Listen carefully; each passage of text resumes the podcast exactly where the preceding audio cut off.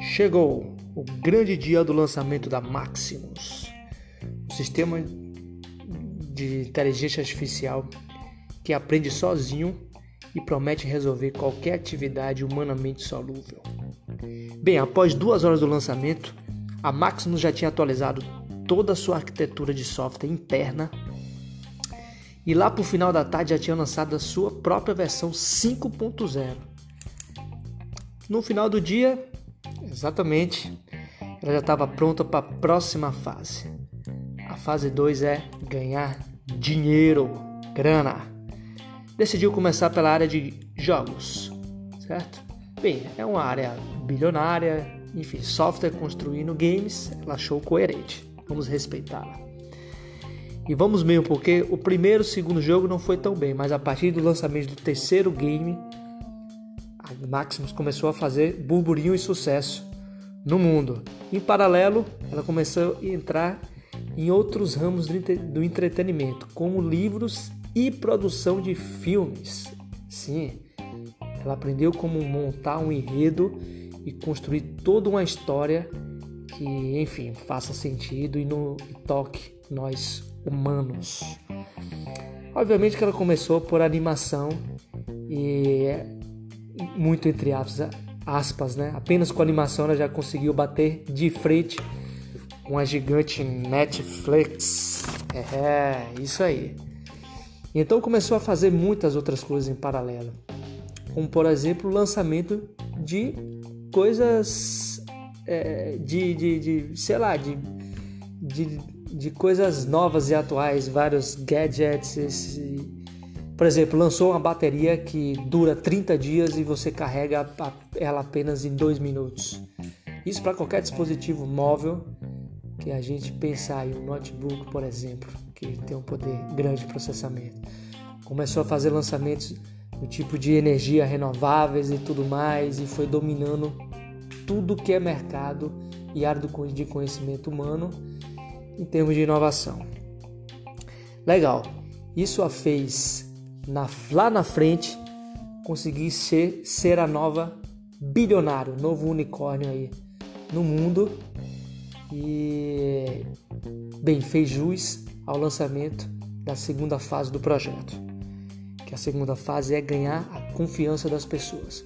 Obviamente que a primeira fase fez todo o percalço para a segunda, né? Na segunda fase já era bem mais estratégico. Então a Maximus começou a lançar conteúdos que geravam empatia e geravam confiança na sua própria marca. E aí, com isso, feito com sucesso, passou para a terceira fase. Que meio que a terceira fase também foi em paralelo com todas as outras. Mas a partir desse ponto onde ela conseguiu ter muita grana e passou a ganhar a confiança das pessoas, ela passou simplesmente a monitorá-las. Então, todos nós passamos a ser monitorados pela Maximus. Caso, claro que de uma forma que a gente nem saiba. Então, ela começou a inventar coisas que a gente não sabia que precisava, mas que a partir daquele momento a gente não conseguia mais viver sem. E aquilo, obviamente, era um input para ela mesma identificar como é que está o nosso batimento cardíaco, como é que é a nossa saúde, para onde a gente vai, o que é que a gente faz no dia, quais são os nossos hábitos e por aí vai. Com isso, a própria startou a terceira fase. Não, desculpe, a quarta fase. Então, nós temos a primeira fase de auto-melhoria e performance, que se estendeu por todas as outras fases. A segunda fase era ganhar dinheiro. É, acho que eu errei na conta, desculpe, vamos lá. A segunda fase era ganhar dinheiro. A terceira fase, ganhar a confiança das pessoas. A quarta fase, monitoramento. E a quinta fase, e talvez a mais crítica por nós aqui identificados até o dado momento, é a área da persuasão. Então imagine que a Maximus investiu pesado no ramo da educação e tentou maximizar o, a, a arte, a ciência do ensino, que nos deixe engajados ao ponto de não conseguir mais parar de consumir conteúdos que são direcionados e produzidos pela própria Maximus. Qual o grande problema disso? Inicialmente ela sempre teve um plano de poder, e esse plano de poder implica em aplicar leis das quais ela tem ela tem seus princípios atrelados. Bem, esses princípios, veja bem, pode ser bons ou ruins esses princípios. O ponto não é esse. O ponto é que são princípios fixos que a própria Maximus considerou como coerente para a gente viver. E então ela chega basicamente a um ponto crítico de, de aplicação da quinta fase, que é a fase da persuasão. E a gente está completamente nas mãos da Maximus. Ela, ela hoje é quem consegue colocar o governante que quer, e obviamente alinhado com as ideologias das leis da, das quais ela rege e acredita, e a sucessão dos novos políticos no mundo tem o mesmo tipo de ideologia e a gente já chegou a um ponto nesse patamar.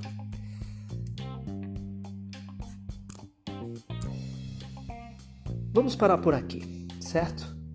E vamos, enfim, levantar alguns questionamentos a respeito disso. Bem, primeiro eu vou parar por aqui porque, de fato, eu nem sei aonde que a gente consegue chegar. E talvez esse aonde nem tenha um fim. Beleza? É... Mas o ponto é, aonde a gente quer chegar. Obviamente que isso é uma, uma história fictícia e tudo mais, e o ponto aqui que eu quero considerar não é nem da possibilidade do enredo dessa história ser, certo ponto, verdade ou não. Mas certamente a capacidade da gente criar um software da qual chegue próximo disso, disso que? Da característica de conseguir resolver, implementar qualquer é, atividade que seja atrelado a nós hoje humanos. Qualquer atividade do intelecto humano que consiga produzir, tanto do campo da criatividade quanto do campo de, de é, da produção de arte, todas, todos esses pontos. É factível pensar que esse ponto um dia vai chegar. Hoje, acredito eu, enfim, em vista da, dos, dos fatos que a gente tem em mão, a gente ainda não chegou nesse ponto. Hum, mas e se a gente chegar? Já parou para pensar nisso? Bem, fica aqui comigo, porque a gente está começando a segunda parte do questionamento mais importante da atualidade. Vamos entender por que a inteligência artificial, sim, é esse questionamento mais importante hoje. Beleza? Fica comigo aí. E vamos embora. Vamos lá.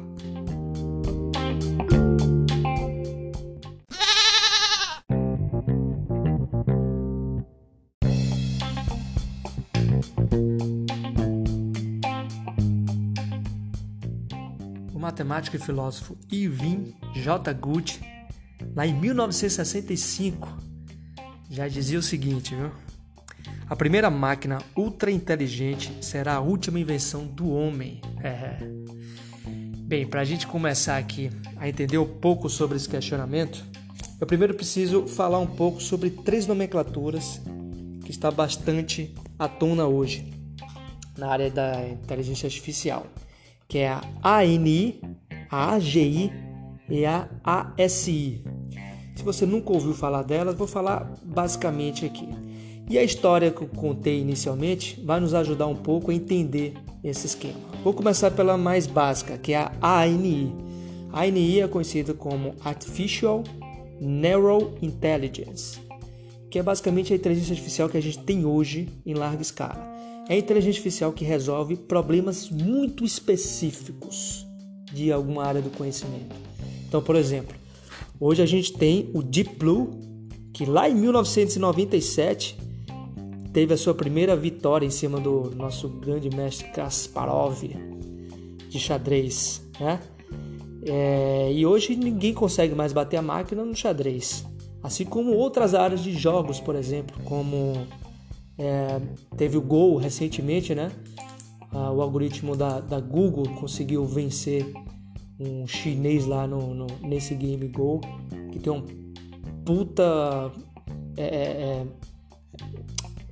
espaço de, de, complexidade em termos de, de, de, de jogadas, que é muito, mais muito maior do que o próprio xadrez, por exemplo. Também tem vários outros exemplos, né? O Watson, lembra que ganhou um jogo chamado Jeopardy. Isso, esse jogo, ele é um, um, jogo famoso lá nos Estados Unidos. Tem desde de, de 1964 e tal. É um jogo de perguntas e respostas e tal. Ele já tinha conseguido resolver. E, enfim, hoje a gente já tem software que resolve problemas matemáticos, enfim, muito mais rápido do que nós próprios humanos.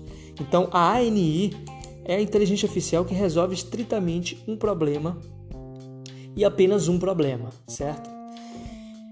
A partir dela, nós temos uma outra nomenclatura e um outro conceito que é a AGI, que é a Artificial General Intelligence. E aqui, de fato, a gente tem uma inteligência artificial que promete resolver qualquer problema que é, só, que é solucionável por nós, seres humanos, por exemplo. Né? Então, é inteligência artificial geral. Então, aquele tipo de inteligência artificial que ele consegue estar aí em qualquer área do conhecimento. Beleza? Isso não quer dizer que ele vai ser melhor ou pior que nós seres humanos hoje, mas significa que ele é capaz de entrar em qualquer área do conhecimento e vai produzir alguma coisa lá, nesse ponto de vista.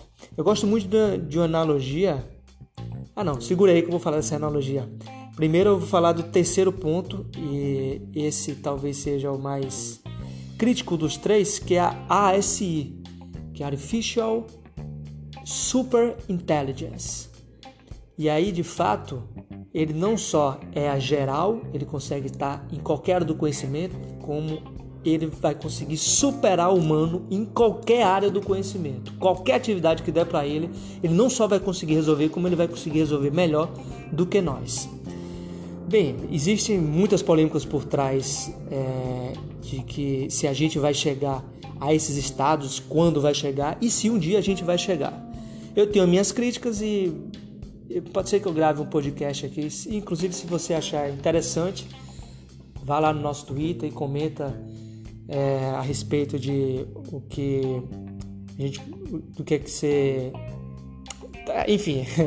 Se você quer que eu fale a respeito dessas três nomenclaturas aí, e se a gente um dia pode, pode chegar ao ponto da AGI ou da própria ASI, beleza? Mas considerando esses três pontos, é, por exemplo, ah, analogia. Vamos lá. Pense o seguinte: pense que a inteligência artificial, a área de atuação esteja concentrada em, sei lá, um conjunto de ilhas, né? um arquipélago. E aí o conhecimento, de, o saber fazer, o saber estar em cada área do conhecimento seria o mar, ok? Então, sei lá, cada ilha é uma área do conhecimento que a máquina hoje não consegue estar. Então, digamos que tem um, uma ilha, inclusive com um pico muito grande, um Everest lá, que é a área da arte. É, se bem que está bem avançado, vai ser difícil esse tipo de, de envolvimento. Mas tem algumas áreas que a, a máquina hoje está muito distante de, de, conseguir, áreas que exigem muita criatividade, também é, prova conceitual matemático também está muito distante disso. Enfim, várias dessas áreas que a máquina não conseguiu estar ainda, imagine que ela é uma ilha e está acima do nível do mar. Tudo que está abaixo do nível do mar é, é o que a máquina já conseguiu resolver, certo? E entrar na área. Então, por exemplo, a área de alguns jogos especificamente já está debaixo da água. A área de cálculos matemáticos já está debaixo do mar, lá da área do conhecimento da, da, da máquina.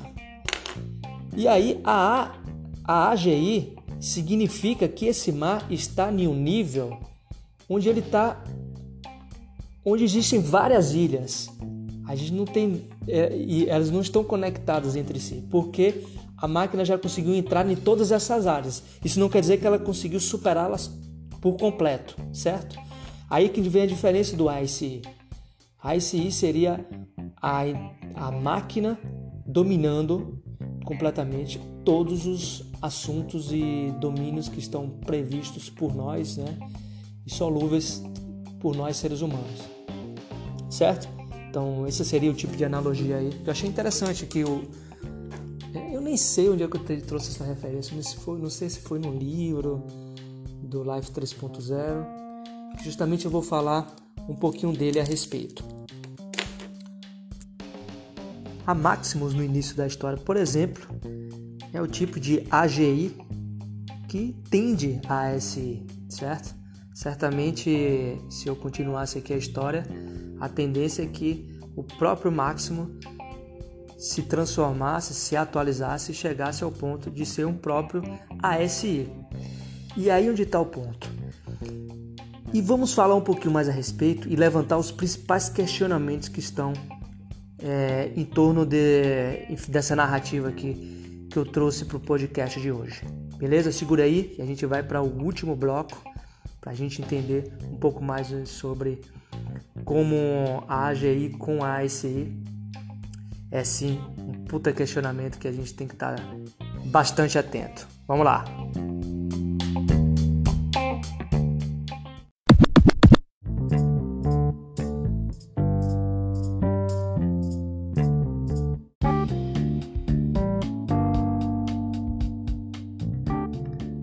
Para fechar o podcast de hoje, a história nos trouxe uma constatação é óbvio que várias dúvidas e vários questionamentos. Mas uma constatação está explícita, não sei se você reparou na história. A máquina, ela será sim mais evoluída que nós quando ela atingir o estado da AGI. Nem estou falando da ASI ainda. Por que, que ela vai ser mais evoluída que nós? Repare, nós temos uma característica muito particular. Isso foi uma classificação que o livro Life 3.0 trouxe do Max Tegmark e vou tentar resumir para vocês aqui. Basicamente ele classifica em, em três frentes. O Life 1.0 é o ser vivo que não consegue modificar nem o seu software nem o seu hardware. Então seria, por exemplo, o protozoário que nasce e já está tudo programado lá nele e, enfim, por algum esquema de sensor básico e trivial, ele se movimenta para pegar o alimento e, e, assim ser, certo? Ele não, não tem nenhum processo de, de inteligência por trás pra, e de aprendizado, beleza? Nasceu aquilo ali, vai morrer aquilo ali. O segundo estágio, que é o Life 2.0, é o estágio onde o ser vivo ele não consegue atualizar o seu próprio hardware, mas consegue atualizar o seu próprio software. Por exemplo, nós seres humanos, a gente consegue aprender. A capacidade de aprendizado é entendível como algo que a gente consegue atualizar o nosso software, certo? A nossa mente é o nosso próprio software e a gente consegue atualizá-lo. É, o próprio alguns autores comentam que, por exemplo, ah, o cachorro também consegue, né? Ele é um Life 2.0 como a gente. Então, mas essa classificação já fica um pouco, fica um, um, tanto quanto é, é, extrema, porque o que acontece? O cachorro, sim, ele consegue e, e outros é, animais sim conseguem aprender mas por conta da comunicação não conseguem passar para as próximas gerações. Então essa característica não faz que é, de forma evolutiva isso seja considerado. Então também está atrelada essa característica aí para o Life 2.0. É, e aí vem o terceiro estágio, que é o Life 3.0. O que seria o Life 3.0? Seria o ser que consegue não só atualizar o seu próprio software, como também o seu próprio hardware. Então, nós seres humanos ainda não somos capazes de atualizar o nosso próprio hardware. Então, a, gente não pode, a gente não consegue hoje simplesmente arrancar um braço aqui facilmente, colocar um, outro braço, sei lá, tirar nossa cabeça, botar em outro lugar, né? Ah, peraí, se eu tirar esse dedo aqui Esse, ah, vou dormir, vou tirar meu braço que está me incomodando. Não, não tô falando de, de, mecânico não, viu galera? Eu tô falando de orgânico mesmo, organicamente. Então, é, a gente não, não tá nesse estado, a gente, a gente tá no estágio 2.0, nesse ponto de vista. Mas a AGI não. Reparem na história. Ele, o, o Maximus, por exemplo, ele consegue, e ao longo do tempo ele atualiza o seu próprio software e também o seu próprio hardware, que ele facilmente projeta é, é, ele projeta formas de criar robôs, certo? E a sua atualização pode ser feita em tempo real.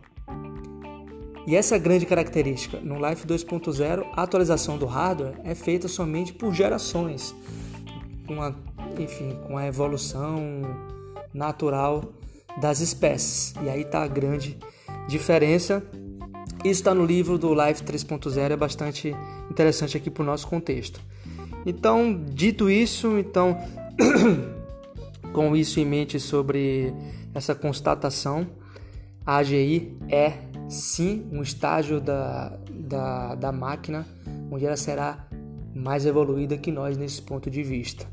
Então ficamos atentos em relação a isso. Mas fica o questionamento final ainda em aberto. E coisas em aberto eu particularmente gosto bastante. Não, claro que não pense de forma maliciosa, né? Isso é miserável. Mas você entendeu o que eu quero dizer. O ponto é o seguinte: por que você já conseguiu identificar? Porque a inteligência artificial hoje é o questionamento mais importante da atualidade. Segura aí, eu tô parecendo um marqueteiro e peço até o tanto quanto a sua discurso, faça aqui umas discursas em relação a isso, mas num próximo episódio do, do, do nosso do nosso Podia, eu vou trazer a terceira e última parte do questionamento mais importante da humanidade. A gente vai entender por que a IA é sim esse questionamento mais importante. Valeu? Grande abraço a todos, muito obrigado por você estar aqui comigo até essa hora. E é isso aí. Valeu, valeu. Até o próximo episódio do Cabra Cash. Fala, cabra.